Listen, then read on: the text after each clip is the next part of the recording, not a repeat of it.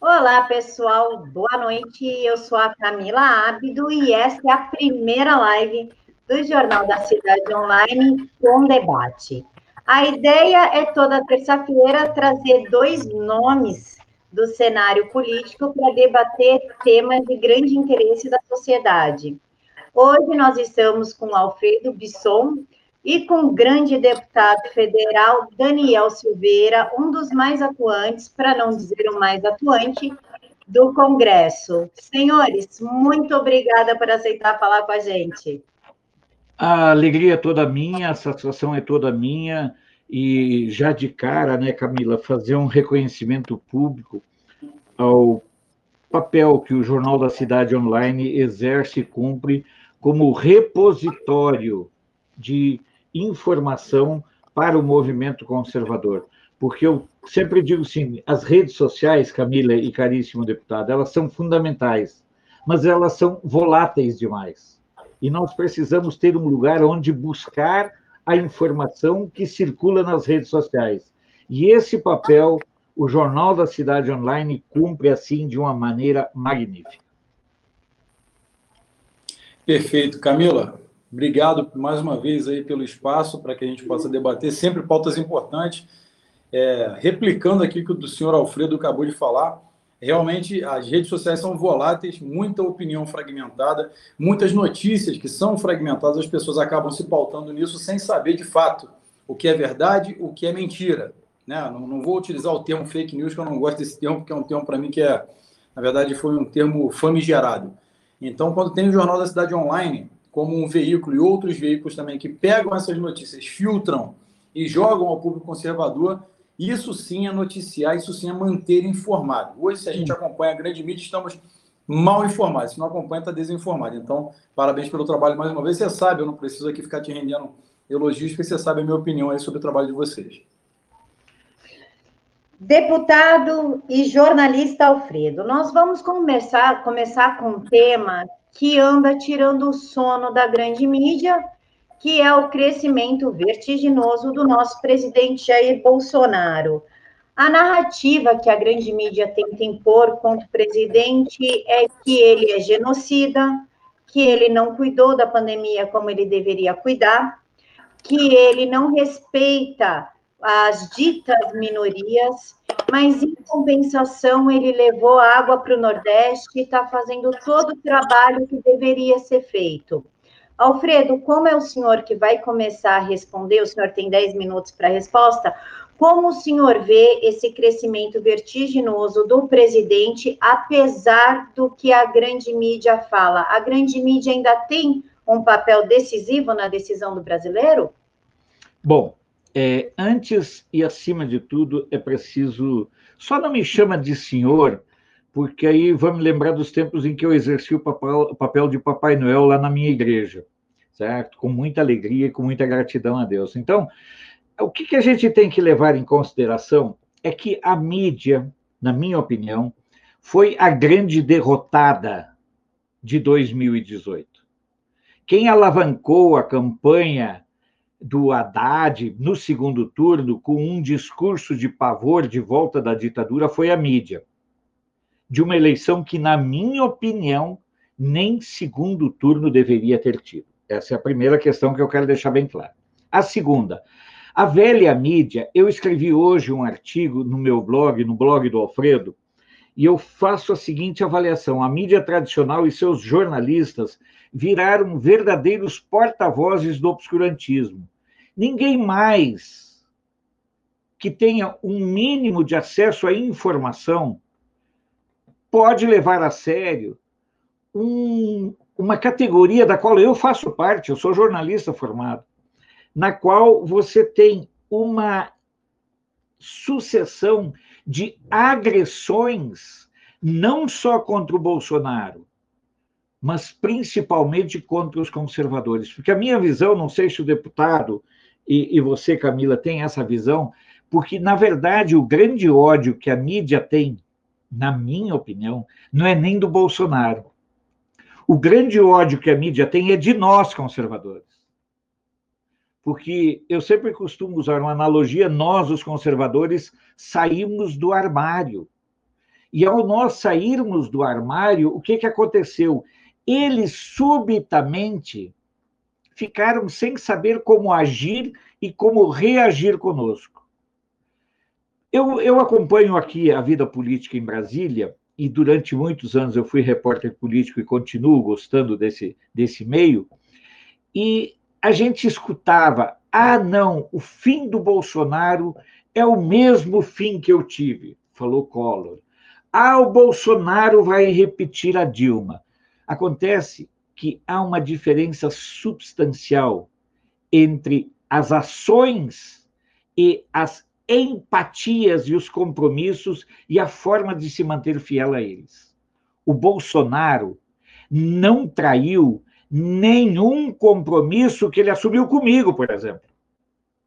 Eu não sei se ele traiu algum compromisso assumido com vocês, mas nós estamos com 19 meses de governo, e eu não estou dizendo que é um governo de santos, mas estou dizendo que é um governo que tem a probidade como padrão e como referência. O Bolsonaro até hoje não me traiu. O Bolsonaro não traiu nenhuma das razões que fez com que eu votasse nele. Então, essas são questões que a mídia não consegue entender, Camila e caríssimo deputado. Porque o que, que acontece? Eles trabalham de tal forma como se, como se os eleitores do Bolsonaro já chamaram os, os eleitores de Bolsonaro de bolsonaristas, de burros, teve um que chamou, teve o outro, Demétrio, lá que falou que no tempo do PT a corrupção era mais glamorizada. Na verdade, eu vou contar uma coisa para vocês dois. Eu sei perfeitamente, porque eu converso com muitos jornalistas de esquerda, que eles usam o Bolsonaro como foco do ódio, mas na verdade eles odeiam a gente.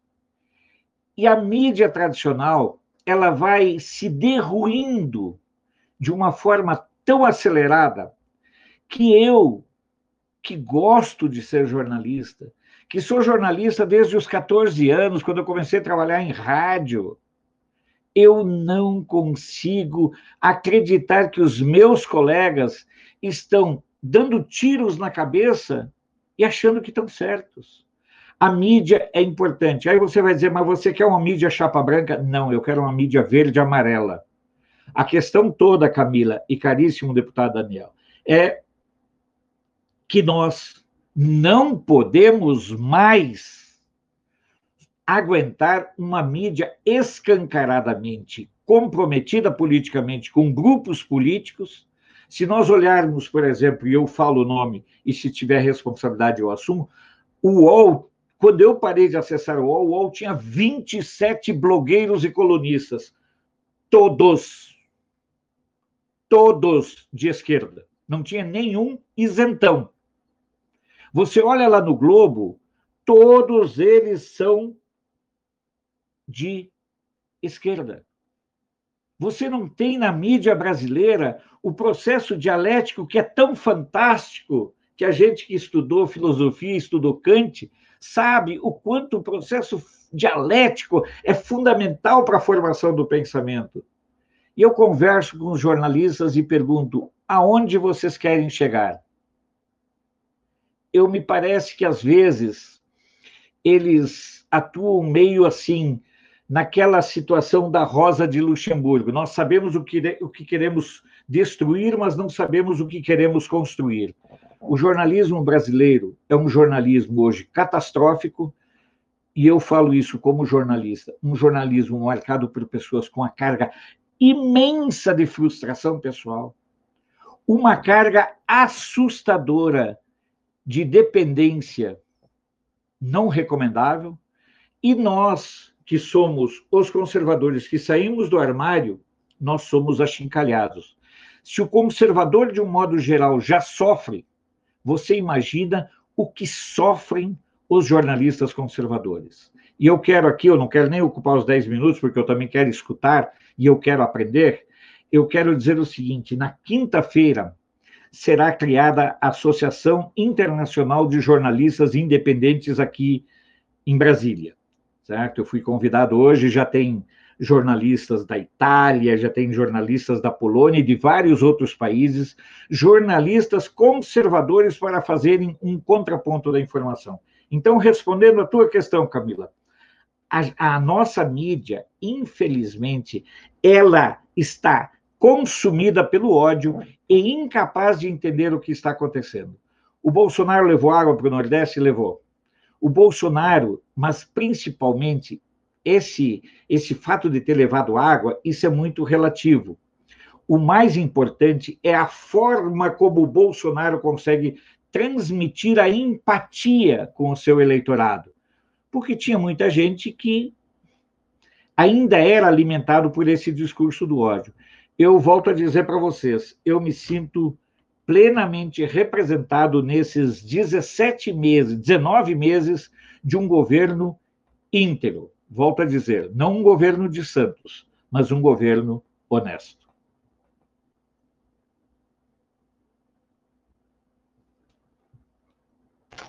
Deputado, a palavra é sua. Bom, primeiro, excelente colocação do nosso jornalista. Não vou chamá-lo de senhor, mas é que eu não consigo. O senhor é mais antigo do que eu, então eu acabo ficando até um pouco constrangido. Olha, a, a mídia, né, eu falo isso reiteradas vezes, às vezes parece até que seja redundância minha, mas não é. Garanto a todos que assistem, não é. é a mídia no planeta inteiro, ela, ela, ela está contida em um, em um, grupo muito pequeno, né? Um, um grupo muito pequeno detém todo o aparato das pautas, ou seja, qualquer pauta que seja veiculada, é claro, atendendo às demandas locais, por exemplo, é, vai ser a mesma notícia de uma forma a convencer o povo do Japão, o povo norte-americano, o povo do Oriente Médio, o povo da América do Sul, o povo da Europa, da, da maneira com que eles querem que as pessoas entendam, compreendam e sigam. Então, a mídia ela tem um papel né, é, há muitos anos, vamos colocar aqui mais, décadas, na verdade, para que vocês entendam aí a complexidade. Essa é a minha visão dentro do que eu estudo. Né? E, e gosto muito dessa pauta, é uma pauta que eu me aprofundei bastante, a mídia é mestre em uma coisa chamada engenharia social, né? É um tipo de experimento social, qualquer tipo de experimento social em larga escala, uma vez que ela consegue convencer a maioria das pessoas, porque, de fato, a mídia oficial ela entra na casa das pessoas com a notícia, entre aspas, oficial. Nas redes sociais, você tem as notícias fragmentadas, você tem a desinformação, né? Muitas vezes, é, uma corrente é, aparece, né? Você vende uma sardinha e lá na frente já virou um atum, depois um salmão e assim por diante, até virar uma baleia. Né? Mais ou menos isso, corrente no WhatsApp, no Twitter, no Facebook. Então, conforme essas notícias elas vão crescendo, elas vão perdendo o seu teor, elas vão sendo distorcidas e lá na frente, evidentemente, não vão ser decodificadas. A mídia não. Ela pega uma síntese e manda para sua casa. É isso. E todas as outras mídias e todas as rádios e todas as revistas impressas, jornais impressos vão replicar essa notícia, evidentemente, por você não ter tempo de analisar e se ver cercado né, dessas notícias, logo vai acreditar. Isso acontece com 70% da população global. É o convencimento da massa. Né? É uma tática nazista né, o doutor Paul Joseph Goebbels aplicável, eu falo reiteradas vezes sobre isso para que as pessoas consigam compreender o que está acontecendo. E a mídia, evidentemente, como falou o jornalista, falou que ela tem ódio dos conservadores porque eles caminhavam lentamente, mas tranquilamente, durante mais de 100 anos, na aplicação da agenda global socialista. Como não tinha ascensão, né, o conservador ficava ali, né, intelectual, muitos conservadores intelectuais, de fato, estudiosos de anos, com pós-graduação, doutores, ficavam ali, né, isolados na sua, na sua leitura, seus estudos, mas nunca saíam do armário, como bem disse nosso amigo.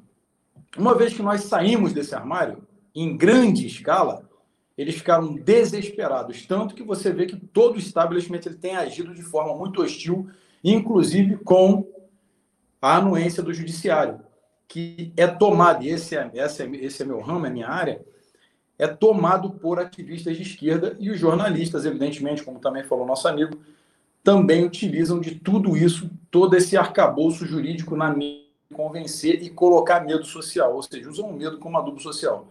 Então a mídia ela tem um papel, hoje, a mídia alternativa, na minha opinião, como Jornal da Cidade Online e outras, têm o papel crucial de reerguer a criticidade social para que as pessoas entendam o que está acontecendo e não sejam mais subjugadas a mentiras. A mídia, sim. A UOL, falando assim da UOL, que o senhor falou sobre os 20 ou um pouco mais de jornalistas que são de esquerda, eu venci uma ação da UOL né, no, na, na justiça porque falaram uma mentira, provei lá e ganhei uma indenização e espero ganhar mais, porque até que eles aprendam a não tratar é, com mentiras o seu ganha-pão, e assim por diante. Então, a mídia, sim, ela foi derrotada e a ascensão conservadora precisa ser levada em consideração para que a gente possa tirar o Brasil desse espiral descendente de moralidade política que nós temos. Né? Então, essa, essa é a minha contribuição hoje. Desculpem aí falar demais, mas eu penso dessa maneira. Isso é uma parte do meu pensamento. Camila.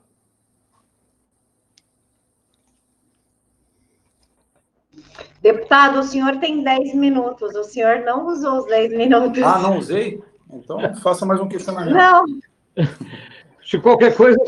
Então, a pergunta vai, vai para o senhor. Isso, também. não, vai rolando, vai rolando. Não, mas eu quero, eu quero, Camila, só deixa eu fazer uma, um, um não um complemento, mas uh, em cima do que, que o deputado colocou, com, e eu confesso assim que a gente. Eu, eu sou embasbacado, eu sou um, alguém fascinado por comunicação. E teve tem, tem uma teoria dos anos 70 que é a espiral do silêncio, onde as pessoas, para não confrontarem com o pensamento vigente, muitas vezes se recolhem. E foi isso que durante muito tempo acabou acontecendo. Nós, os conservadores, fomos oprimidos e terceirizamos, digamos, a nossa representatividade por conta também dessa questão da espiral do silêncio. Ou seja, a gente se sentia constrangido de assumir um ponto de vista conservador. E é tão importante, e é por isso, na minha opinião, Camila, que eles querem, de todas as formas, fechar as portas dos, é, dos meios e das alternativas de comunicação dos movimentos conservadores, que são, na verdade, as vozes da sociedade. Uma verdade. Uma verdade incontestável. Senhores, apesar de não podermos confiar nas pesquisas, a mídia está apavorada com os números de aprovação altíssimos do presidente. Tanto que tentaram acusá-lo de politicagem sobre a São pandemia. mais altos, né? São mais altos, mas. É, são mais, mais altos, altos, nós sabemos, mas esqueceram de avisar que quem passou a responsabilidade da pandemia para os municípios e governadores foi o STF, situação que não acabou muito bem, tendo em vista as operações da Polícia Federal. Como os senhores enxergam é, a forma que a mídia vai lidar com esses números de aprovação altíssimo que os senhores acham que a mídia vai armar para cima do presidente para tirar essa credibilidade que ele conquistou com o povo? Deputado Daniel. Bom, a minha opinião é que ela vai continuar com esse tipo de execração pública. Veja bem a tática da mídia. Um ano e nove meses aí, né, de, de, de mandato do presidente Bolsonaro, o presidente Bolsonaro ele não precisa de dispensa apresentações. Ele já mostrou que veio, já mostrou por que veio e o que ele veio fazer. E, e vem fazendo de forma mais, de, de forma é, quase que, que uma orquestração de um plano muito bem feito. O presidente ele consegue executar obras que estavam paradas há décadas, consegue realizar obras do zero com um custo muito mais baixo, utilizando forças militares ele tem o ministro Tarcísio, que, na minha opinião, ele faz um trabalho excepcional. A mídia não veicula. A mídia não veicula nada que se as pessoas de fato souberem o que o presidente vem fazendo pelo Brasil, eles votariam no Bolsonaro, acho que eternamente. Seria o Bolsonaro o presidente do Brasil até a morte dele. Ou seja, a mídia ela vai tentar fazer aquelas coisas, ver as continhas que faz. Ah, que o dinheiro da escola da prima de fulano foi pago em espécie, que o MP investiga o lavador do carro do Flávio Bolsonaro que falou com o Eduardo porque deu cinco reais para ele em espécie, não passou na conta. Não tem sentido o que a mídia faz. Não tem sentido algum.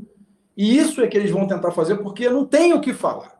Ah, o, o caso de corrupção, entre aspas, que eles falam do Queiroz o tempo todo, que ainda não conseguiram comprovar absolutamente nada. Eles simplesmente falam Queiroz, o Queiroz, e, e, movimentou um milhão e meio, só que não falam que foi 600 mil entrando e 600 mil saindo de várias. Eles ainda não conseguiram ter. Não estou aqui para defesa de nada, não é isso. Eu estou trabalhando dentro do campo fático da questão.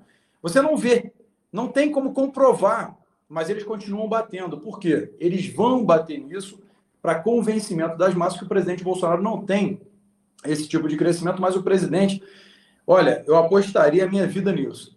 O presidente hoje tem mais de 58% de apoio popular no Brasil inteiro. Tenho certeza absoluta. Eu tenho certeza que as eleições de 2018 foram fraudadas. Eu assumi a presidência pela contagem pública de votos, na frente parlamentar pela contagem pública de votos, que era do, do presidente Bolsonaro. Eu assumo a presidência, ela é mista, junto com o Senado. Então, o Flávio Bolsonaro e Eduardo também acompanham, para que a gente possa dar seguimento no, na contagem do escrutínio secreto. Ou seja, o Brasil ele conseguiu perpetuar a, toda a fraude, seja em pesquisas, e seja pesquisas oficiais, evidente, e seja também nas eleições. É, uma, é um modus operandi de perpetuação de poder para garantir grupos que vide aí o STF, né, que se perpetua no poder, passa sempre nessa batinada do um incapaz, tá? Um incapaz como Alexandre de Moraes de, de Moraes, Alexandre Imoral, vamos colocar assim, eu chamo de Alexandre Moral, Alexandre Torquemada, também conhecido como advogado do PCC, aí. Não é minha opinião somente,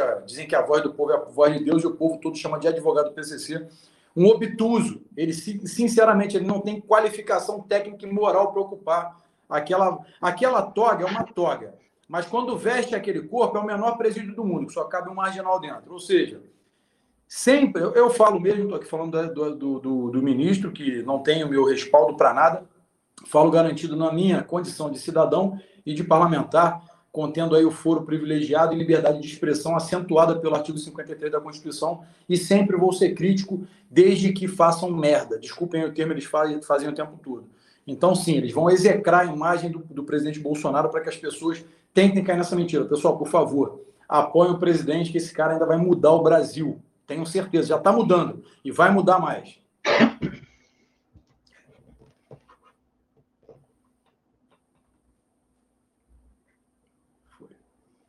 Fala, dona Camila. O microfone é teu, Alfredo, 10 minutos. Ah, não, mas eu, eu, nem conto o tempo, porque eu não tenho relógio aqui. Eu, se for para falar, menina, eu já fiz live de 12 horas. Tá Meu Deus! Rapaz! Caramba! De 8, das, de 8 da noite até as 8 da manhã. Que isso, é. fez mesmo? É, chama-se Uma Noite no Museu do Alfredo, porque eu coleciono coisas antigas. Ah, Aí tá, o pessoal que queria conhecer, né? Daí eu fui mostrando. Bom, eu não tenho nenhuma dúvida que a nossa valorosa mídia não vai sossegar. O que ela vai aprontar? Ela vai tentar trabalhar, na minha opinião, ela vai, ela não consegue negar a realidade, ela tenta insuflar alguns números dentro da lógica dela, dos ajustes que todas as pesquisas precisam fazer, porque a realidade estava muito escancarada.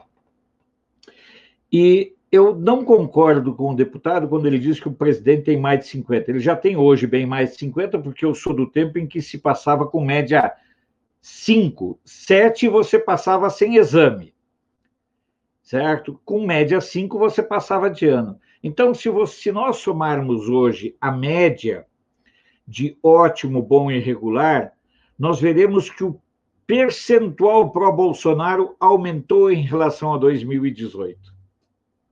O presidente se elegeu com 55%, e hoje, se nós somarmos os, os percentuais de ótimo, bom e regular, nós veremos que está acima de 60%. Então, essa é a primeira realidade, na minha opinião. Nós temos um governo que está resgatando seus compromissos. A mídia, ela vai fazer de tudo. E acreditem, a mídia não atua só aqui dentro do Brasil. Eu faço o Na Hora do Café, às sete e meia da manhã, que eu consulto e passo as manchetes de 71 veículos do Brasil e do mundo, de todos os estados brasileiros. E do resto do mundo também. Inclusive, o nosso valoroso Jornal da Cidade Online é todo dia referenciado em uma manchete. Pois bem, lá fora, o nível de ataques que a mídia faz ao Bolsonaro é algo que impressiona. E aí, meu caríssimo deputado e minha caríssima Camila, eu lamento muito que o nosso chanceler ainda não tenha tido condições de dar uma limpa nas embaixadas, porque me parece que o papel das embaixadas no exterior deveria ser um papel proativo em defender o Brasil e não permitir que o Brasil continuasse ser, continue sendo atacado nos jornais. Teve um dia desses que alguém pendurou duas faixas ou três faixas na embaixada brasileira em Lisboa. Saiu em tudo que é jornal. Então, a mídia, ela trabalha de modo coordenado, modo muito coordenado. E aí depois, Camila, se você abrir uma brecha, eu quero falar a minha opinião sobre a questão da Agência Brasil, que deveria funcionar como um contraponto, porque nós temos três fornecedores de conteúdo: Estadão, UOL e Globo. A Agência Brasil, para mim, é uma coisa fundamental. Eu sou do interior. E a Agência Brasil não divulga os atos do governo. A Agência Brasil divulga qualquer coisa dos Estados Unidos e várias partes do mundo, mas não divulga os atos do governo. E isso é uma coisa que falta usar a estrutura de comunicação do governo para divulgar o governo, porque os jornais, os sites do interior, caríssimo deputado, eu vou lhe contar, eu sou do interior, eu trabalhei em rádio, jornal e TV do interior. A gente tem fome de notícia, fome de informação. E esse papel deveria estar sendo cumprido pela Agência Brasil como um contraponto à canalice da mídia tradicional. E só para encerrar, porque eu gosto da, da dinâmica, não precisa ser com 10 minutos. Tem uma questão que você colocou com preciosidade: a questão da rachadinha. Olha, vamos ser franco, rachadinha de 1 milhão e 200, peraí, aquele valor que o, que o Bolsonaro movimentou em 24 anos, eu fiquei fazendo as contas, eu devo ter movimentado mais ou menos isso, se você contar entrada e saída. Certo? A maior rachadinha mundial foi a realizada pelos governos do PT com o respaldo da OPAS, que foi o Mais Médicos. Foi a maior história de pilantragem e de roubo e de incentivo a trabalho análogo à escravidão, que foi aquele Mais Médicos, onde o Brasil pagava acho que 11 mil reais para Cuba, cada médico recebia 2 mil, Conta a lenda que o PT ficava com a metade e outra metade ficava com o Fidel, com a turma do Fidel. Então, a mídia vai tentar se apegar a essas pequenas coisas. Agora, cabe a nós, conservadores, termos consciência do quão perigosos, ardilosos e canalhas eles são capazes de, de, de ser. E, de, e do nível de baixeza que eles são capazes de agir. Porque muitas vezes eu faço a seguinte comparação, Camila e meu, eh, meu deputado. Você manja aquela água plácida de uma lagoa, de um açude, aí vem um esquerdista e joga uma pedrinha e sai richicoteando. E entra em polvorosa com aquelas marolinhas. Isso muitas vezes acontece com o segmento conservador, que ainda não está acostumado a acreditar nos seus próprios sonhos. Obrigado. Alfredo, faço suas minhas palavras, principalmente em relação a OPAS. Você tem razão no que o senhor está falando. Tem. O senhor quer fazer alguma consideração, deputado? Olha, Sobre o Mais Médicos, evidentemente, e eu não quero aqui frase para encher linguiça, só para mostrar e demonstrar que a Orcrim, conhecida como PT e todos os seus puxadinhos, né, PSOL, PCdoB, PSB e assim por diante, que são os partidos comunos-socialistas do Brasil, demonstram, e a mídia, mais uma vez desesperada, nunca mostraram isso à sociedade. Eles vendem Mais Médicos, né, que em Cuba, é, eu tenho vários amigos médicos em Cuba, é, a medicina é uma medicina sanitária. É uma medicina que se assemelha muito à enfermagem aqui. Ou seja, enfermeiros do Brasil estão qualificados como médicos, médicos cubanos estão hoje. É, se eles vêm aqui para o Brasil e não fazem o revalida, não, não atuam da maneira com que o, o meio acadêmico da medicina precisa, como, como parâmetro profissional, então não adianta, eu posso ser médico, eu posso ir lá e cortar o tendão de alguém, botar as tripas para fora e falar qual, fazer qualquer tipo de cirurgia porque eu me formei em Cuba. Claro que não. É evidente que não. Aí eles mandam cubanos para cá, que ganham em torno de 5 dólares por dia. Quando chega isso? Quando chega? Um bom salário. Porque geralmente é em torno de um dólar por dia.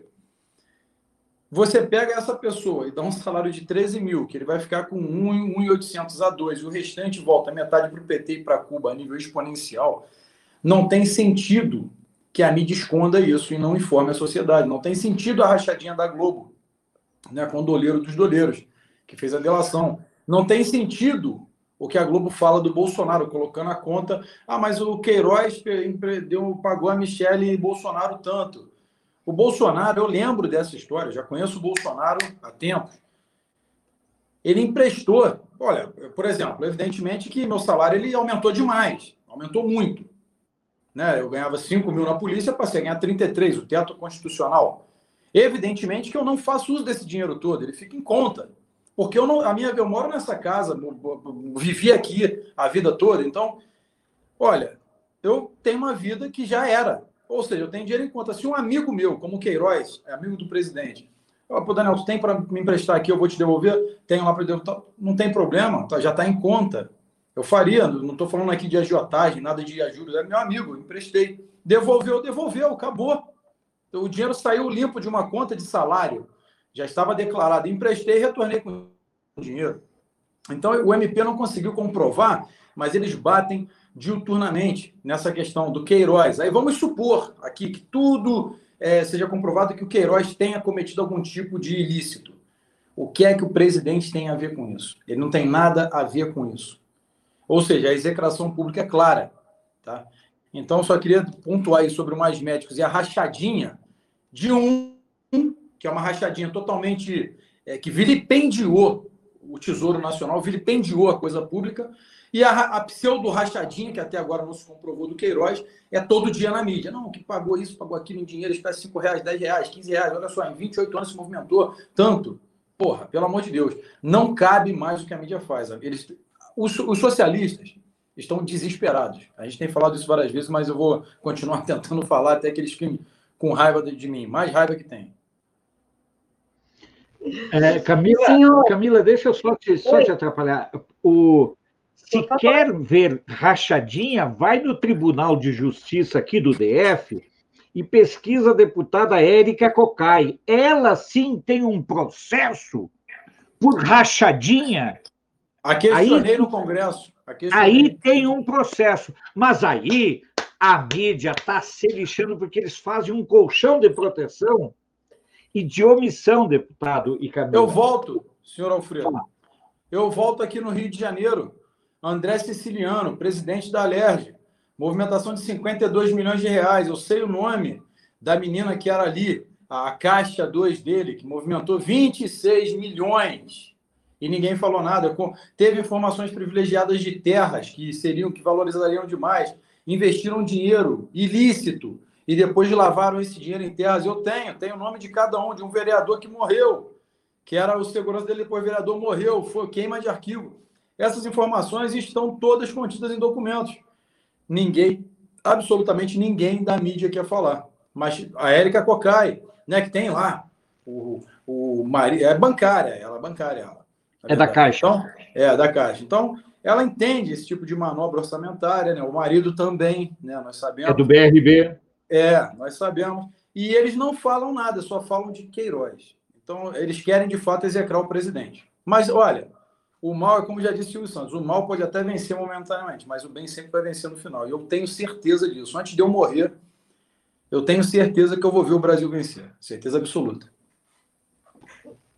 Senhores, ainda sobre o crescimento do presidente Jair Bolsonaro, o, entre os jovens, tentaram emplacar alguns youtubers famosos de esquerda para ver se conseguia influenciar esse jovem contra o presidente. Mas, ao que tudo indica, essa investida falhou. Como os senhores enxergam essa tentativa de apagar a imagem do presidente, de queimar a imagem entre os jovens, o efeito ser exatamente ao contrário? Deputado, por gentileza. Bom, que nem todo mundo é burro, nem todo jovem é burro, igual o Felipe Neto. Né? A verdade é. Isso, isso aí é, é, é, o primeiro ponto. Você pega o Felipe Neto, coitado, aquele garoto, ele é uma meba. Ele, ele realmente ele quer debater, eu não sei como, que, que um ministro, cara, um ministro do Supremo me chama um, um moleque, um moleque galalau, né? Mais de 30 anos, só que é um moleque na sua essência. Desse para uma live de como o jovem é importante na política brasileira. Logo o Felipe Neto. Não tem sentido. Então, eu, eu assisti comendo na minha pipoca e tomando um Guaraná, porque eu aplaudia vendo que os jovens não são idiotizados como eu. Claro que tem seu o imbecil juvenil, sempre vai existir, né? O idiota ideal. Contudo, nem todos os jovens, a maioria, na verdade, já é pensante, já estão modificando muito o pensamento. Então, isso aí eu gostei mesmo de, de assistir. E Felipe Neto, uma hora ele vai ver essa live, sempre responde os meus tweets lá que eu critico. Ele sabe a minha opinião dele. Deixa aqui mais uma vez um convite para um debate ao vivo sobre qualquer assunto que ele quiser. Camila, é, eu tive que dar uma risada, eu tive que dar uma risada porque realmente eu, eu sou, sabe, eu me fascino demais com essas, com essas questões, né? Desculpe a risada. Não, né? tá, é bom, é bom. Sabe? Agora, eu, eu tenho uma opinião, eu tenho 61 anos, vou fazer 62 em setembro. E eu fico no, com o seguinte ponto de vista, deputado e Camila. Eu acho que essa juventude de hoje é bem melhor do que a minha, da minha época. Eu vejo pelos meus filhos, eu vejo pelos meus sobrinhos, eu não tenho netos ainda, eu vejo pelos filhos dos meus amigos, em sua maioria, eles são muito mais conscientes do que eu era, do que a nossa geração era. Eu, com 20, com 16, 17 anos, eu estava preocupado em jogar futebol, em ir para baile e para farra. Eu vejo eles muito mais conservadores em costumes e em cuidados que nós, na minha época, que nós éramos. Essa é a minha opinião. E essa juventude que será melhor, que serão adultos melhores do que nós fomos, eles vão surpreender o mundo. Então, o nosso compromisso é preparar que o mundo no qual eles vão estar seja um mundo melhor, seja um mundo mais equilibrado, seja um mundo menos estigmatizado do que aquele que nós, durante muito tempo, ajudamos a alimentar. Eu vejo que os jovens, hoje, em sua maioria, frequentam mais igreja do que no meu tempo, tem muito mais uma compreensão de mundo. Ah, o jovem NEM, a turma do NEM. Não, a turma do NEM é a do Felipe Neto. Nem pensa, nem estuda, nem trabalha, nem serve para nada. É verdade. Pô, eu, eu, sem brincadeira, vocês me desculpem a minha estupidez, mas eu, eu pensei que ele fosse um. Quando me falavam, eu vi ele um dia de cabelo colorido. Eu perguntei, vem cá, esse, esse moleque tem o quê? 15, 16 anos? Quando me falaram que o cara já tem mais de 30 anos, me caíram, não, me caíram os butiá do bolso. Certo? Não, eu, eu não consigo. Eu, eu parei para olhar, eu falei, não, não, você está brincando comigo. Que esse troço que se porta como, como que vem, quer falar com linguagem juvenil, que é. essa coisa tem mais de 30 anos e está se portando como um adolescente retardado, alguém que tem uma adolescência tardia. Antes fosse, ele se comporta como uma foca, né? Vamos imitar uma foca. Aí, aí, aí. Mas é isso, então, Camila. adolescente retardado. Camila, eu te digo isso com todo respeito às pessoas que têm retardos decorrente de, de claro, doenças, claro. sabe? Agora, Camila, eu acho, eu acho, eu penso, eu acredito, eu entendo que os jovens de hoje são, sem nenhuma dúvida, bem melhores, bem mais conscientes do que os jovens do meu tempo. É a minha opinião. Não, não é opinião, não. Isso é fato empírico. Um jovem hoje de 13 anos tem mais informações que César tinha na antiga Roma. Né? Realmente eles detêm muito mais informação qualitativa, na verdade. É a questão deles saberem filtrar, que o jovem às vezes não consegue filtrar bem, mas eles realmente têm. Senhores, agora eu gostaria que vocês comentassem uma notícia que estranhamente não saiu na Rede Globo, não foi matéria do Fantástico e nem passou no show da vida. E eu não nego que eu fiquei surpresa, já que foi um assunto que tomou conta, inclusive, das redes sociais, causou um certo reboliço, que é a Globo, que tanto insistiu para que as pessoas ficassem em casa e perdessem os seus empregos, recebeu dinheiro de corrupção, e não foi pouco dinheiro, foi entre 300, 300 mil a 500 mil dólares do Dário Messer, o doleiro dos doleiros. Por favor, Alfredo, gostaria que o senhor começasse com o seu comentário. Como o senhor vê uma informação tão importante para o cenário político, um silêncio tão ensurdecedor da Rede Globo? A palavra é do senhor. Meu Deus do céu, eu tenho que ser educado, que você é uma moça bonita, né? O deputado, sabe como é que é? Mas vai pra puta que pariu, sabe? Pelo amor de Deus. É, eu vou contar uma historinha, eu gosto muito de contar histórias. Dizem que nos anos 60, lá no Rio Grande do Sul, o Correio do Povo era tão forte que teve um Grenal num sábado à tarde que eles ficaram segurando as máquinas para rodar, para rodar o jornal, e quando deu os 35 minutos do segundo tempo, eles o jogo já estava 2 a 0 para o Inter e rodaram como a vitória do Inter. Só que nesse meio tempo o Grêmio virou o jogo nos, nos minutos finais, virou para 3 a 2. E as pessoas só acreditaram que o resultado tinha sido 3 a 2 quando saiu o jornal na terça-feira, porque naquele tempo não tinha o jornal na segunda. Então, era um tempo em que a imprensa tinha uma credibilidade.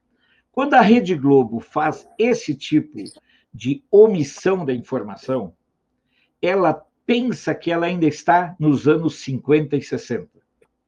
A nossa mídia ainda não se deu conta de que a cada vez que ela tenta reinventar a verdade, ela cava mais um palmo no seu buraco onde ela está enterrando.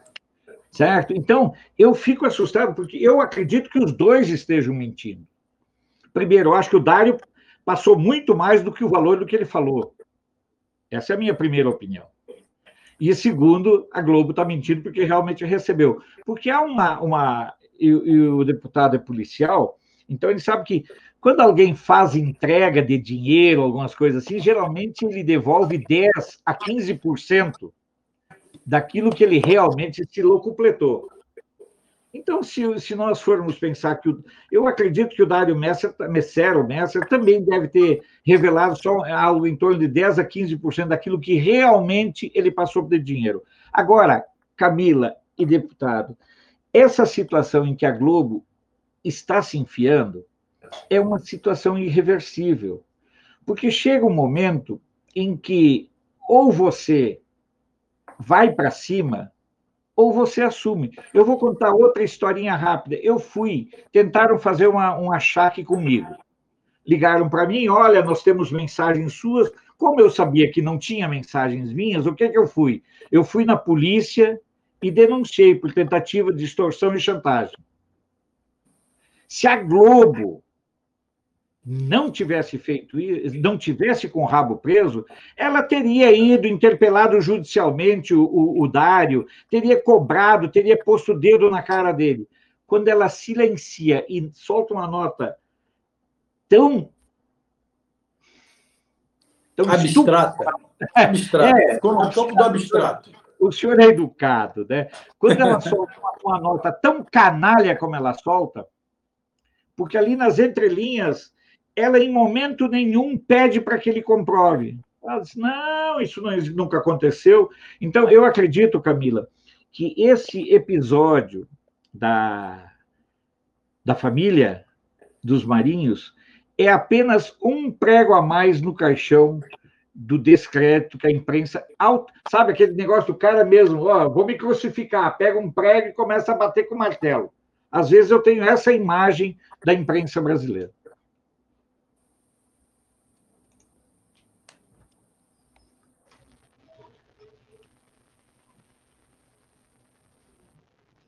Deputado, dez minutos.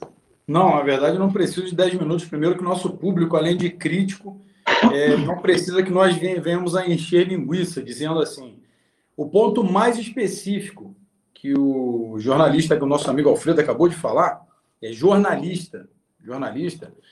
O ponto específico e nodal da questão. Existe esse tipo de rachadinha? Existe o dinheiro que a Globo recebeu? Esse e muito mais, tenha certeza e muito mais. Por quê? Porque toda e qualquer notícia falaciosa, que seja a execração pública, né, uma calúnia, uma difamação, uma injúria, você pode e deve ter um remédio jurídico a ser aplicado.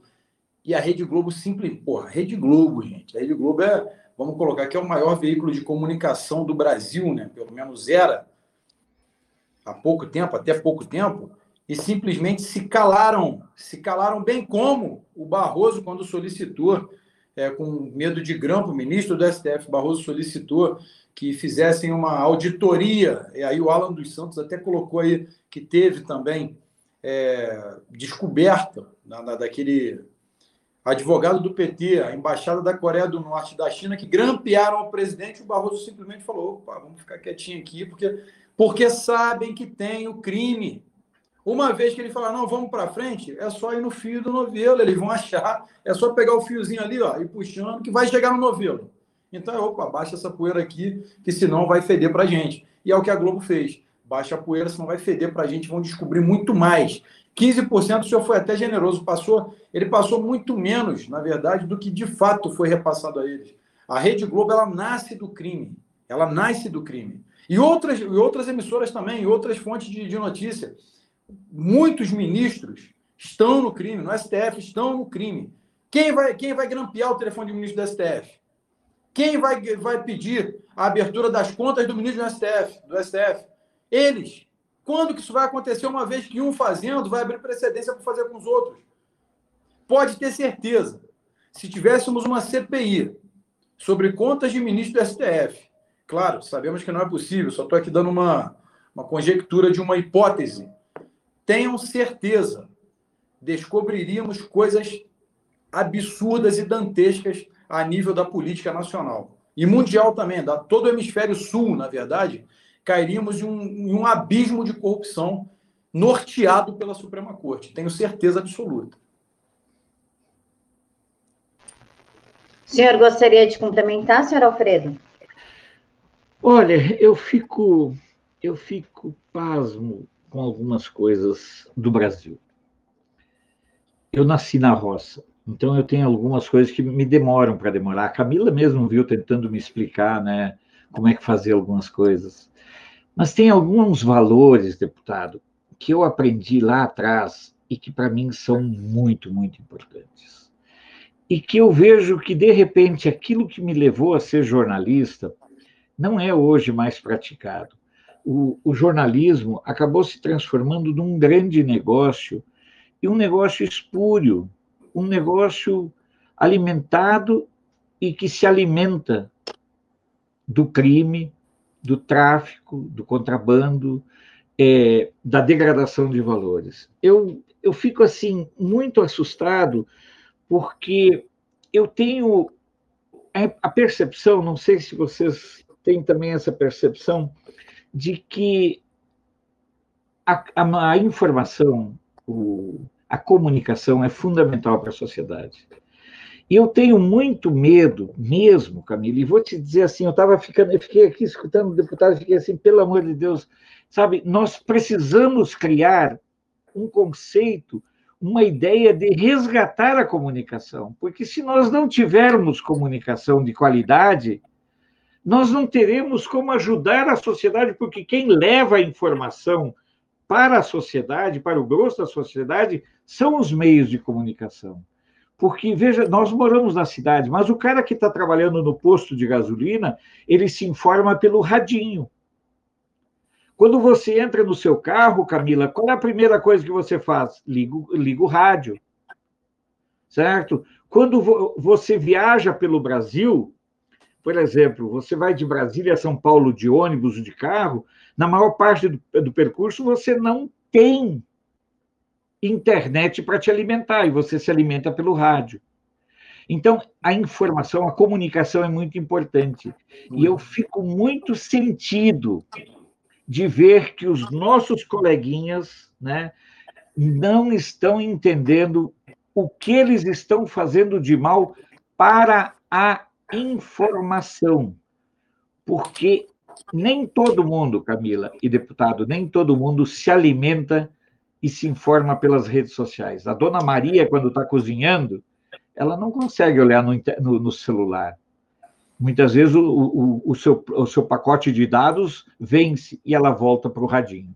Então, eu assim, eu, eu às vezes eu fico até confuso com essa coisa, essa, essa situação deprimente em que a Globo se meteu, em que a comunicação brasileira se meteu, ela até agora ela não assimilou ter sido derrotada dessa forma como ela foi em 2018 e hoje só destila ódio e aí você vê essa manipulação da informação que todos eles estão fazendo. Eu fico, eu tenho muita preocupação, deputado.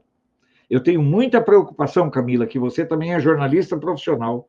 Eu tenho muita preocupação com o futuro da comunicação e com o futuro da informação, não para nós, mas para as pessoas que não são contempladas por esse universo de referência de que pode se alimentar de redes sociais, que pode acessar, como eu acesso 71 sites todo dia e, e busco informação como todos vocês. Eu tenho assim, é uma coisa que eu fiquei matutando aqui enquanto o deputado falava, da minha preocupação com a qualidade da informação e com o futuro da comunicação.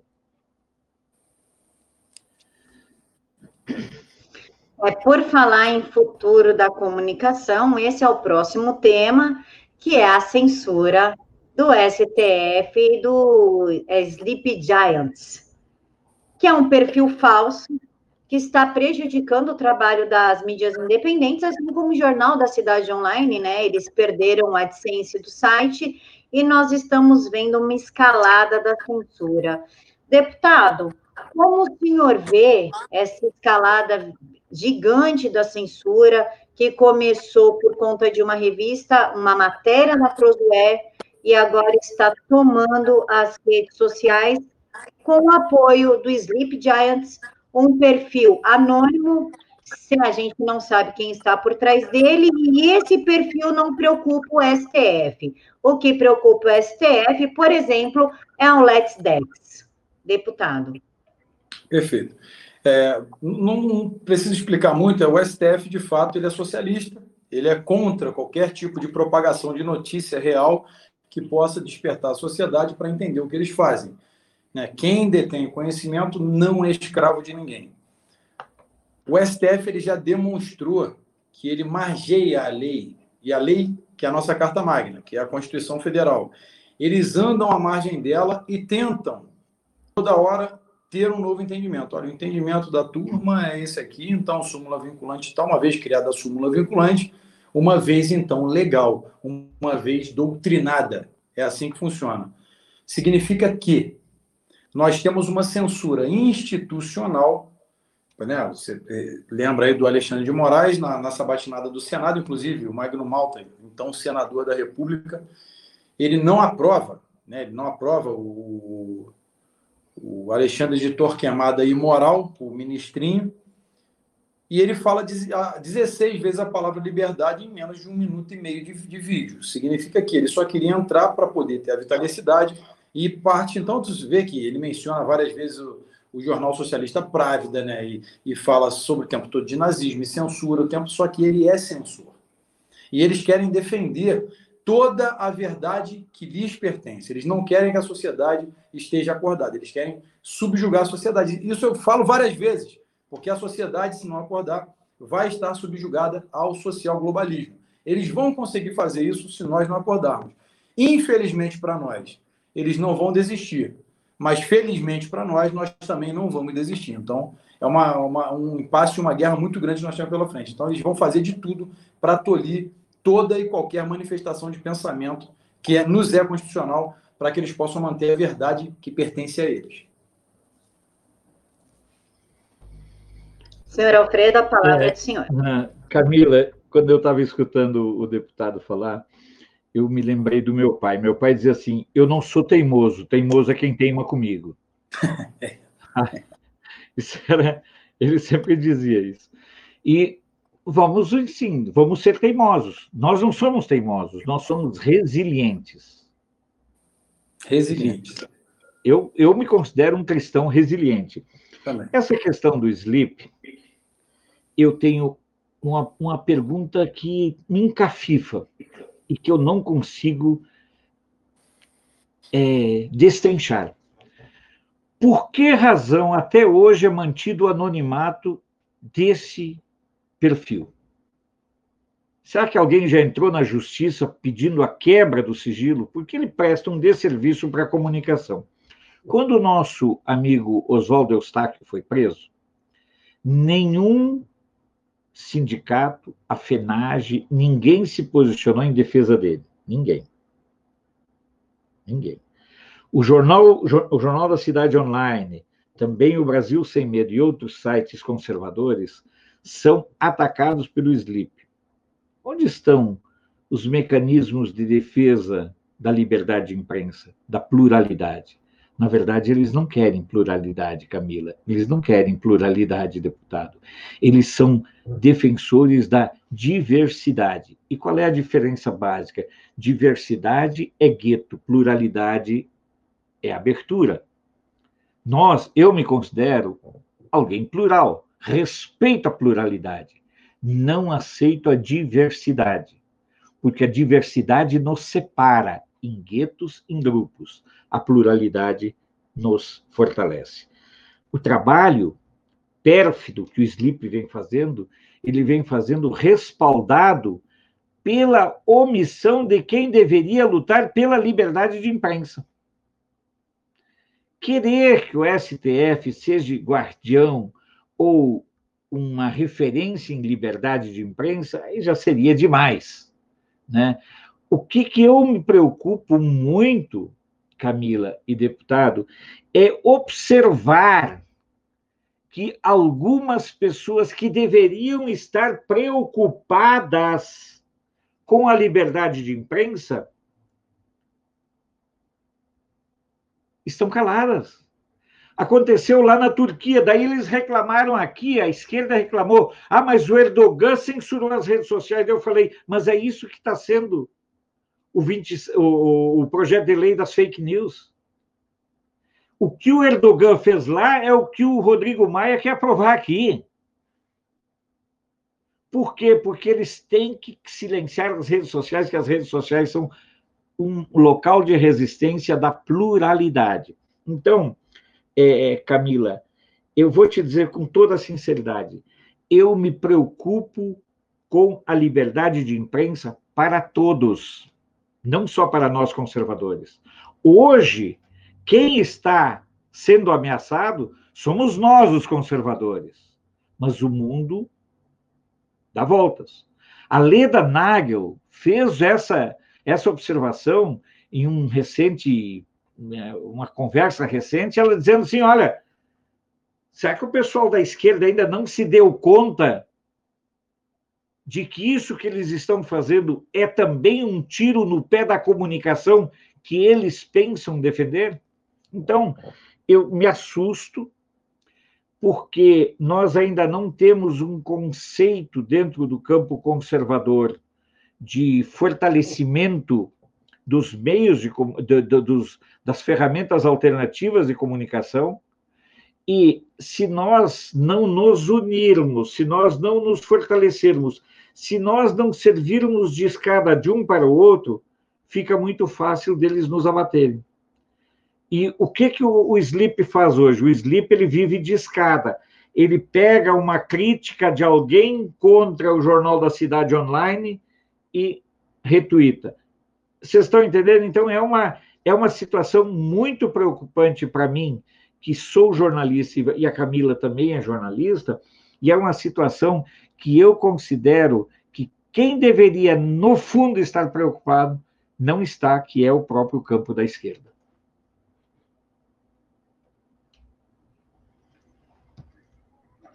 Alessandra, se me permite, eu só quero corrigir um comentário com um erro grotesco histórico do Ilustres, que afirma que quem derrubou a muralha da China foram socialistas. A muralha da China, embora bem deteriorada, ela ainda existe, está lá com seus 22 mil quilômetros construídos.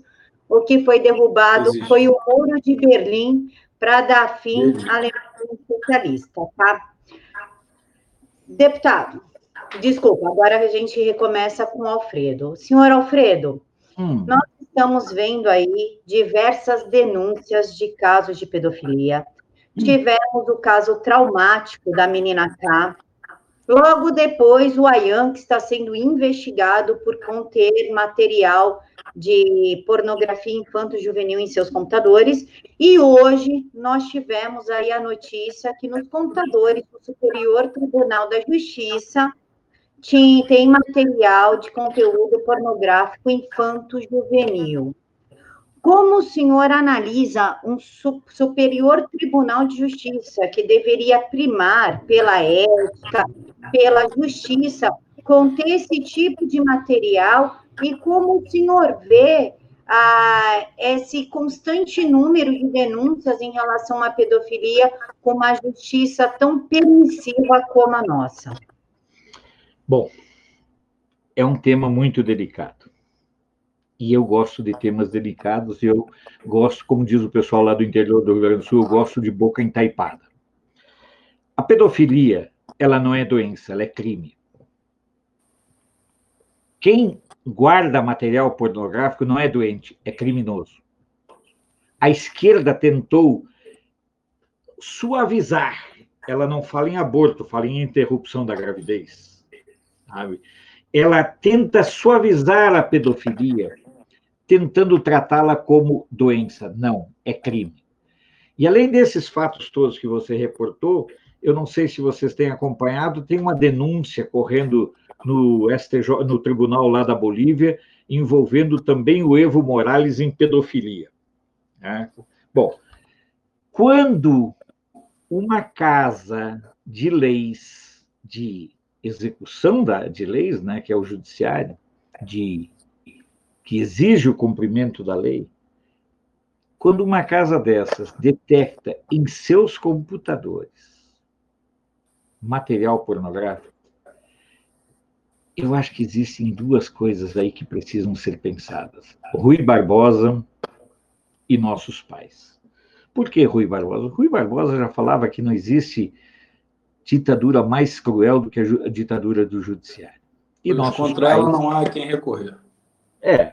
E os nossos pais que falavam que certas coisas são intocáveis. Eu, sem brincadeira, Camila, eu passei a tarde toda em, em reunião. Quando eu li essa matéria, eu fiquei pasmo.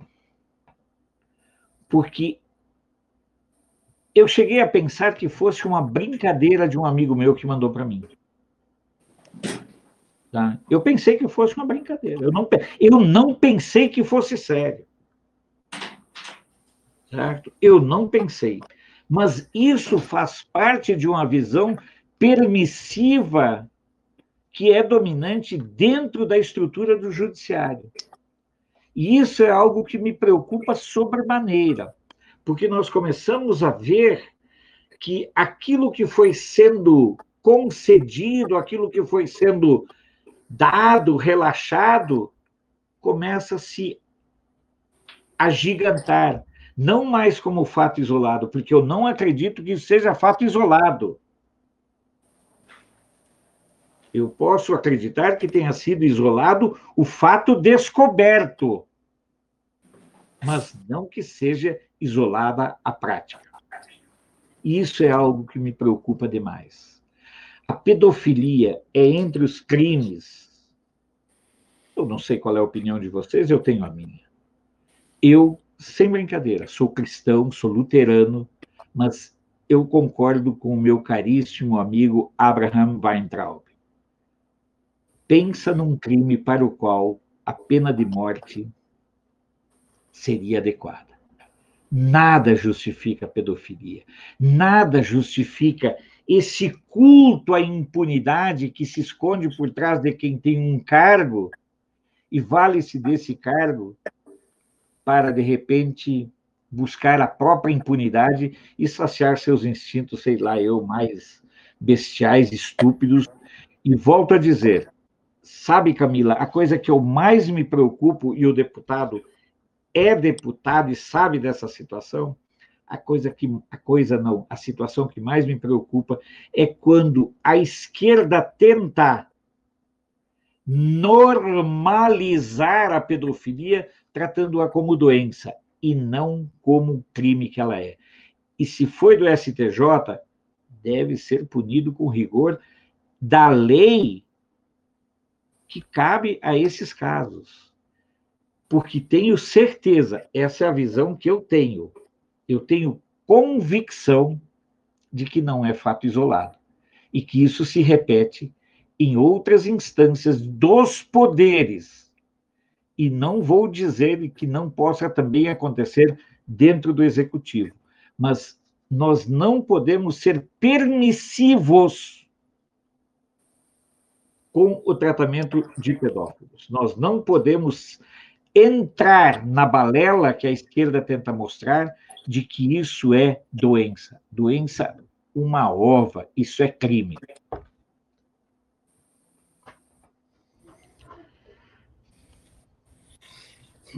Por favor, deputado, a palavra é do senhor. Bom, olha, esse é um assunto que ele é muito caro. Ele é muito caro para mim e ele desperta em mim o meu instinto mais primitivo, tá? Eu falo aqui não é apologia à violência, não estou aqui dizendo que ah, não é não. Olha só, tá aqui, me acompanha, tá vendo? Me acompanha o tempo todo. Onde eu vou, ela e outras. Se um pedófilo tenta qualquer coisa contra minha filha, não tenha dúvidas, eu descarrego todas as minhas armas com todo o meu prazer na cabeça dele até virar um presunto estraçalhado. não, não quero saber se eu vou ser preso, se eu vou estar. Não me importa. Ele não vai viver para contar a historinha dele. Não existe qualquer tipo de complacência com esse tipo de crime. Não existe.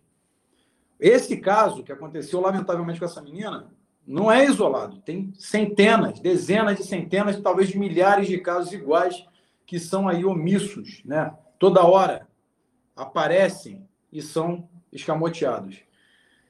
E eu, não, eu vou falar mais, a esquerda não, não, não só tenta suavizar, não, sobre a pedofilia, a esquerda tenta romantizar.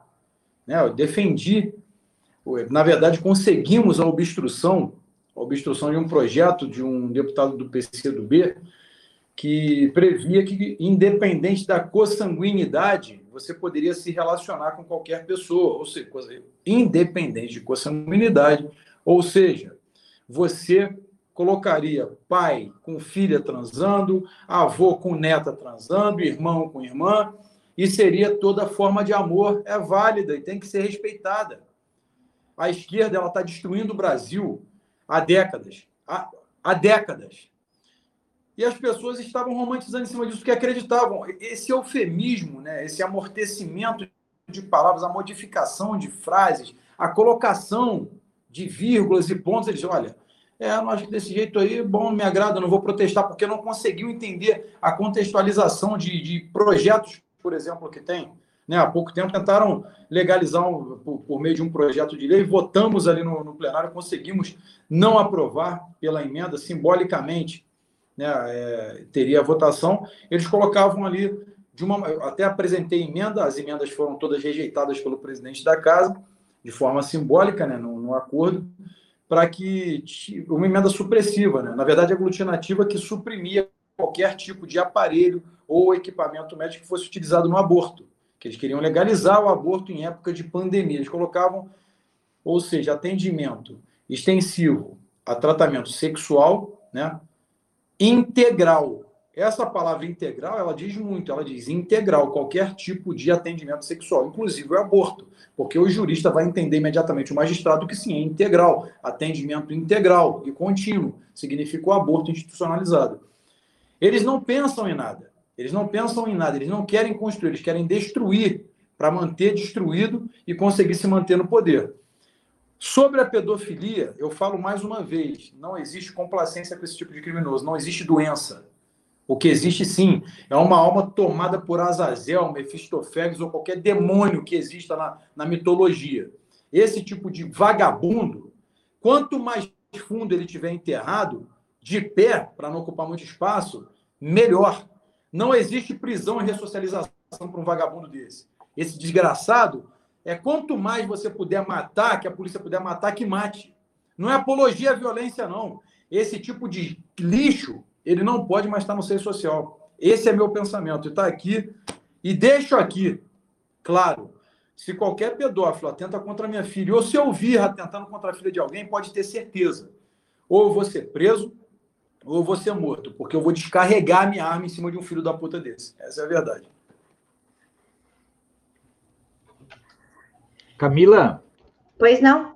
Eu queria só pegar uma, uma deixa do, do deputado, quando ele fala do incesto, do poliamor. Na verdade, o que há por trás disso há uma tentativa de quebrar o princípio da autoridade. Se um filho dorme com a mãe e se relaciona sexualmente com a mãe, quebra o princípio da autoridade. Se um, se um, se um pai se relaciona com a filha. Agora, meu Deus do céu. Não, mas é isso que a esquerda. Eu, sei, eu, não, eu sei que o senhor está no campo filosófico, mas eu fico imaginando cenas. Meu Deus, não dá nem para imaginar isso. Cara. Exato, isso é, mas é, é, é, isso é uma possessão. Isso é, uma, isso, isso é algo que me preocupa, porque a esquerda vive de glamorizar o crime. Sim. Ela vive de normalizar as coisas mais escabosas, deputado. Então, por trás de, de dessa, da, da, luta deles pelo incesto, pela, em, em defesa da, da pedofilia, a luta deles sempre foi quebrar o princípio da autoridade.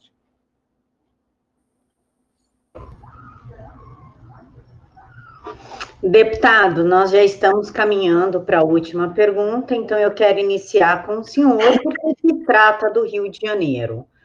O STF vem tirando a autoridade policial do Rio de Janeiro, e nós tivemos o exemplo do Brizola nos anos 90, que retirou o poder da polícia dos morros, e tivemos aí o crescimento das facções criminosas o STF está tomando as mesmas atitudes do Brizola. Primeiro impediu ações nas comunidades e agora proibiu os helicópteros de sobrevoar.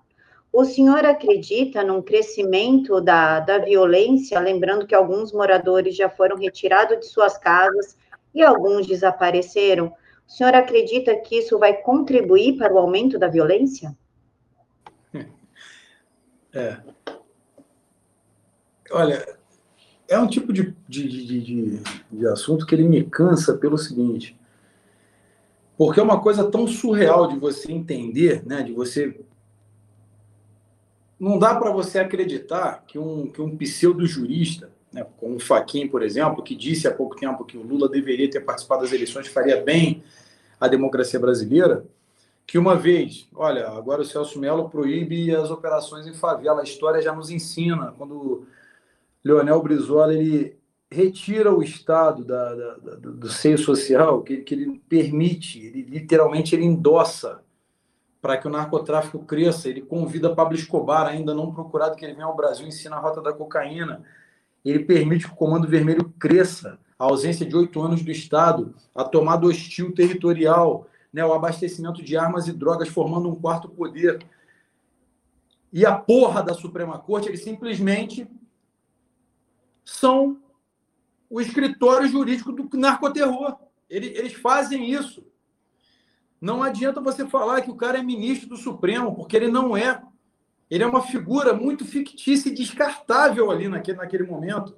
Quando ele, ele, ele ingere no Estado, a qual ele não tem ingerência, Eu, se eu fosse governador do estado, eu pegaria o ofício dele e faria assim, ó.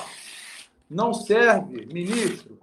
Vá a merda, que aqui quem manda sou eu. E a minha polícia vai subir sim para operar. E desculpem aqui, um F desse tamanho, para o seu pensamento, para a sua corrente doutrinária, qualquer tipo de corrente que você, súmula que você queira fazer. Aqui quem manda sou eu, fui eleito pelo povo. Ponto. Quanto mais se confronta com a polícia, mais bandido tem que morrer. É simples assim, desculpem. Se alguém pensa diferente, tudo bem. Eu posso mudar o meu pensamento para agradar um e outro? Não, e eu não vou mudar. Eu já ouvi tiro de perto, já fui alvejado, claro, graças a Deus, não fisicamente, mas atrás de muro. Já vi amigos meus morrendo próximo a mim. Ou seja, eu sei o que essa matula, essa, essa desgraça faz na sociedade. O que acontece é que nós temos o STF endossando. Não pode subir a favela. Agora, não pode usar helicóptero para plataforma de tiro. É a melhor maneira de se aplicar, de se neutralizar elementos hostis quando você sobrevoa uma comunidade. Primeiro que geograficamente é difícil fazer essas incursões, uma vez que muitos policiais ali lotados não conhecem o terreno, têm a munição limitada, enquanto o dono do terreno, donos entre aspas, né, eles têm munição ilimitada e têm radinhos ali, olheiros em todos os locais da comunidade. E vem um borra-botas desse e fala assim: olha, você não pode mais operar. Eles estão favorecendo o narcotráfico. Eles, na verdade, eles clarificam para todos nós que eles são, sim, amigos do narcotráfico. Eles tomam essas decisões e falam: olha, agora eu posso fazer porque eu sou STF. Sabe por quê? Está correndo solto demais. Está correndo solto demais. Eu queria, queria que a Polícia Federal tivesse a autonomia para investigar esses ministros, pedir a quebra de sigilo bancário, quebra de sigilo telefônico, vocês teriam uma surpresa. Não, surpresa não teriam, mas vocês teriam a certeza da profundidade desse poço de merda que o Brasil se encontra por causa deles. Então, esse, esse é meu pensamento sobre a decisão obtusa do Faquin, sobre as falas obtusas dele, que são sequência de, de, de falas, e de vários outros ministros. Então, é uma, é uma pauta muito cara para mim, na verdade. Isso aí é, realmente me, me, me, cansa ter que falar, porque é inadmissível que um, um pseudo-jurista, mas que lá ocupa a, a, Suprema Corte do Brasil, tome esse tipo de decisão. Eu, eu como governador, cagaria em cima da decisãozinha dele. É isso que eu faria. Bom, senhor Alfredo, a palavra é, é do senhor. Bom. Desculpem aí os termos aí, tá? Não, não fica tranquilo. É, eu fico pensando em que estágio nós assistimos o Brasil chegar. A que estágio nós assistimos? Né? Você vê, o, o ministro Faquim, nos seus tempos de advogado, foi advogado do movimento MST e do movimento LGBT. Foi colocado lá por uma ensacadora de vento e passava nos gabinetes dos senadores fazendo juras de fidelidade e lealdade. Então eu fico realmente pasmo quando eu vejo uma situação assim. Eu sou jornalista, eu não trabalho na área de segurança, mas eu procuro ver a situação do ponto de vista de quem opera a parte da segurança. Na verdade, a parte mais frágil desse emaranhado de combate ao crime, é a minha opinião, não é porque estou na frente de, um, de, de alguém que é policial, mas é a minha opinião. A parte mais. Existem duas partes frágeis: a sociedade daquele local e o policial. Porque só quem não precisa se preocupar com a vida dele e dos outros é o bandido. O policial tem que preocupar com a vida dele, tem que preocupar com a vida da sociedade e tem que preocupar com a vida do bandido ainda. Porque nós tivemos dia desses, faz tempo, uma repórter da Globo dizendo que ah, mas foi assustador, morreu tantos de um lado e não morreu ninguém do lado da polícia. Surreal. É uma coisa totalmente assustadora. Então, eu, eu, assim, eu vejo a, a, a decisão do ponto de vista de quem tem amigos policiais, de quem tem amigos em PMs, em polícias civis, de quem tem na Polícia Federal. Eu sei o quanto um policial precisa se preocupar com a vida dele, e, logicamente, da família dele, o quanto ele tem que se preocupar com a vida da comunidade, e para não sofrer, ele tem que, inclusive, se preocupar com a vida do bandido, deputado. E outra coisa, isso não acontece só aqui no Brasil. Anteontem, uma policial na Argentina, em Buenos Aires, foi assassinada porque os bandidos reconheceram ela como sendo policial. Então, o policial, mesmo quando ele não está em serviço, ele continua sendo um alvo dos bandidos. A família dele é alvo dos bandidos. E volto a dizer, essa situação de proibir o uso de helicóptero e tudo é apenas uma gota a mais num culto à impunidade. Foi bem lembrado aqui o episódio do Brizola. O, o Brizola, um canalha que simplesmente legitimou a relação do governo com o crime organizado. Isso me assusta, porque ainda existem pessoas no campo, no, no, no campo da esquerda, que são capazes de ver algo de útil na passagem do Brizola por essa terra, por essa vida. É assustador. Eu, eu, eu realmente, assim, como eu não sou da área de segurança, Camila e deputado Daniel, eu, eu fico assim, porque eu posso falar besteira, mas eu sempre me lembro do seguinte: o policial é, ao lado da sociedade, o elo mais frágil. É o único que tem que se preocupar com a própria vida e com a vida dos outros. Porque o bandido não está nem aí. Né? E agora ele tem essa facilidade de contar com o respaldo de uma proteção do judiciário. Exato. O senhor quer fazer alguma consideração, deputado, sobre o comentário do senhor Alfredo? Não, o comentário dele só, só na verdade, ele complementa o meu e o meu complemento dele, na verdade. Então, é basicamente isso. É o, é o crime com escritório jurídico institucionalizado. É isso. assustador. Recebe a é assustador. Isso é assustador. Isso é assustador. Eu, eu, eu, eu, eu, Camila, Camila, eu creio que nós estamos vivendo tempos tão assustadores e tão perversamente reveladores que isso também leva o desespero da mídia, porque são eu, eu tenho assim, lógico, eu falei tenho 61, vou fazer 62, mas eu nunca tinha vivido tempos tão reveladores e assustadores como nós estamos vivendo hoje. É, senhor Alfredo. Pessoal, estamos caminhando agora para as considerações finais. Deputado, cinco minutos para suas considerações, por gentileza. Que isso, não preciso de tanto tempo. Quem dera se o Enes tivesse o tempo que você me dá aqui. Ele seria o presidente aí depois da sucessão do Bolsonaro e assim o Brasil ia caminhar em passos largos para o pro progresso de verdade. Olha, primeiro agradecer a cada, cada telespectador. É, solicitar mais uma vez aqui que, que você tenha senso crítico. Eu falo isso sempre, né, Camila? Eu sei que parece chato, mas é porque eu preciso que as pessoas tenham esse senso crítico.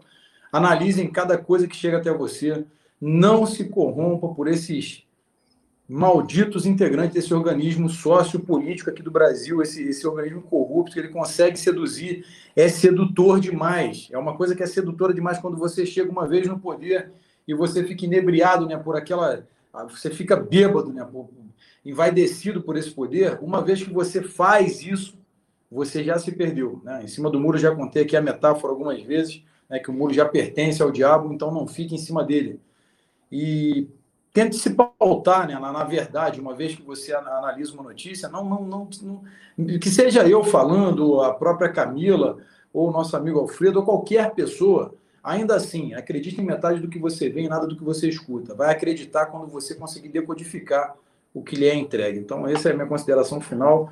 Acredito muito no nosso presidente Bolsonaro, eu sei que ele vai modificar a história do Brasil, vai recolocar o país no rumo e claro que isso aí é uma, uma questão de todos nós. Né? Não adianta eu tentar, e o presidente, qualquer outra pessoa que represente o povo, se você ficar na inércia. Seja resiliente, principalmente seja polivalente, para que a gente possa vencer esse maldito é, sistema socialista que tenta se aplicar aqui no Brasil. No mais, Força e honra sempre, Brasil acima de tudo, Deus acima de todos. Obrigado, Camila, obrigado, Alfredo.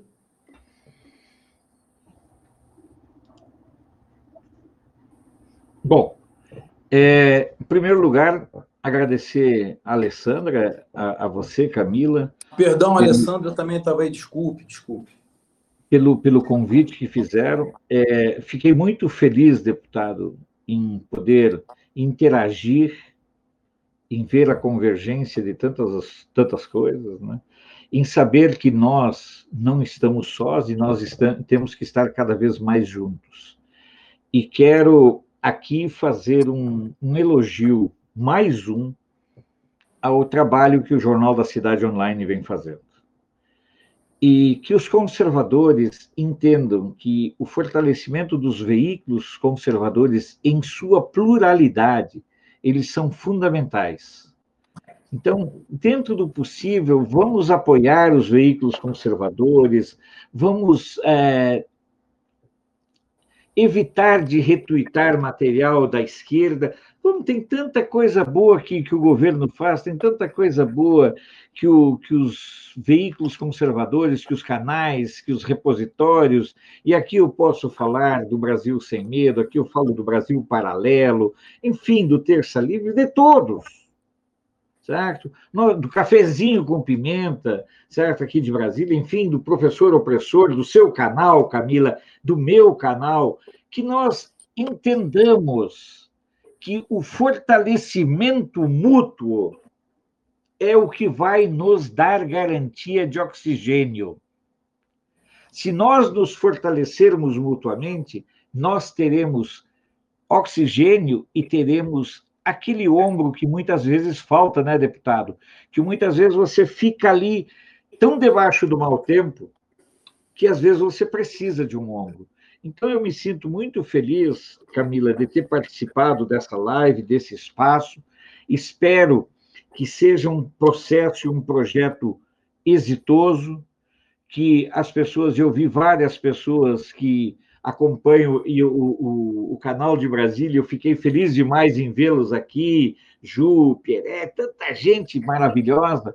Por quê? Porque nós temos que ser convergentes.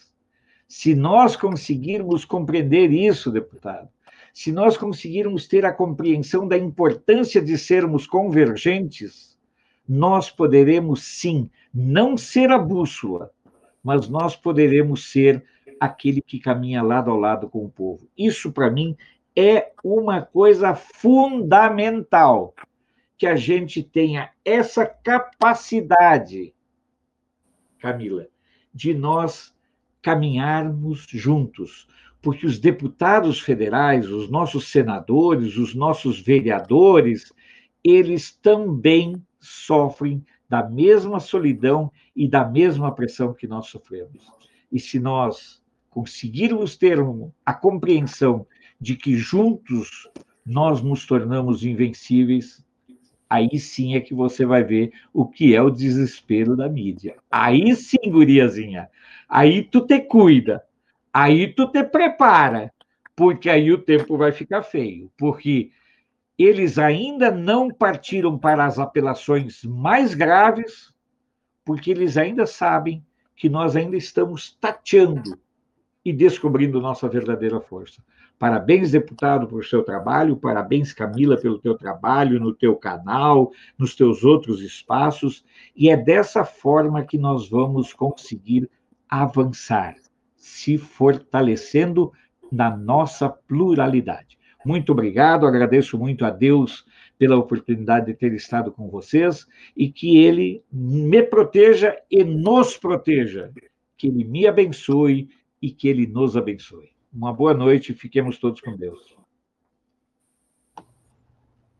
Chegamos ao fim dessa live. Quero agradecer a participação dos senhores e a participação do pessoal do chat pela audiência. Toda terça-feira nós teremos essa live, um grande debate com os maiores nomes do jornalismo e da, do Congresso Nacional, por isso que resolvemos estrear aqui com o Alfredo e com o Daniel, já para marcar uma estreia de verdade, uma estreia impactante. Pessoal, fiquem todos com Deus. Eu espero vocês na próxima terça-feira. Tchau.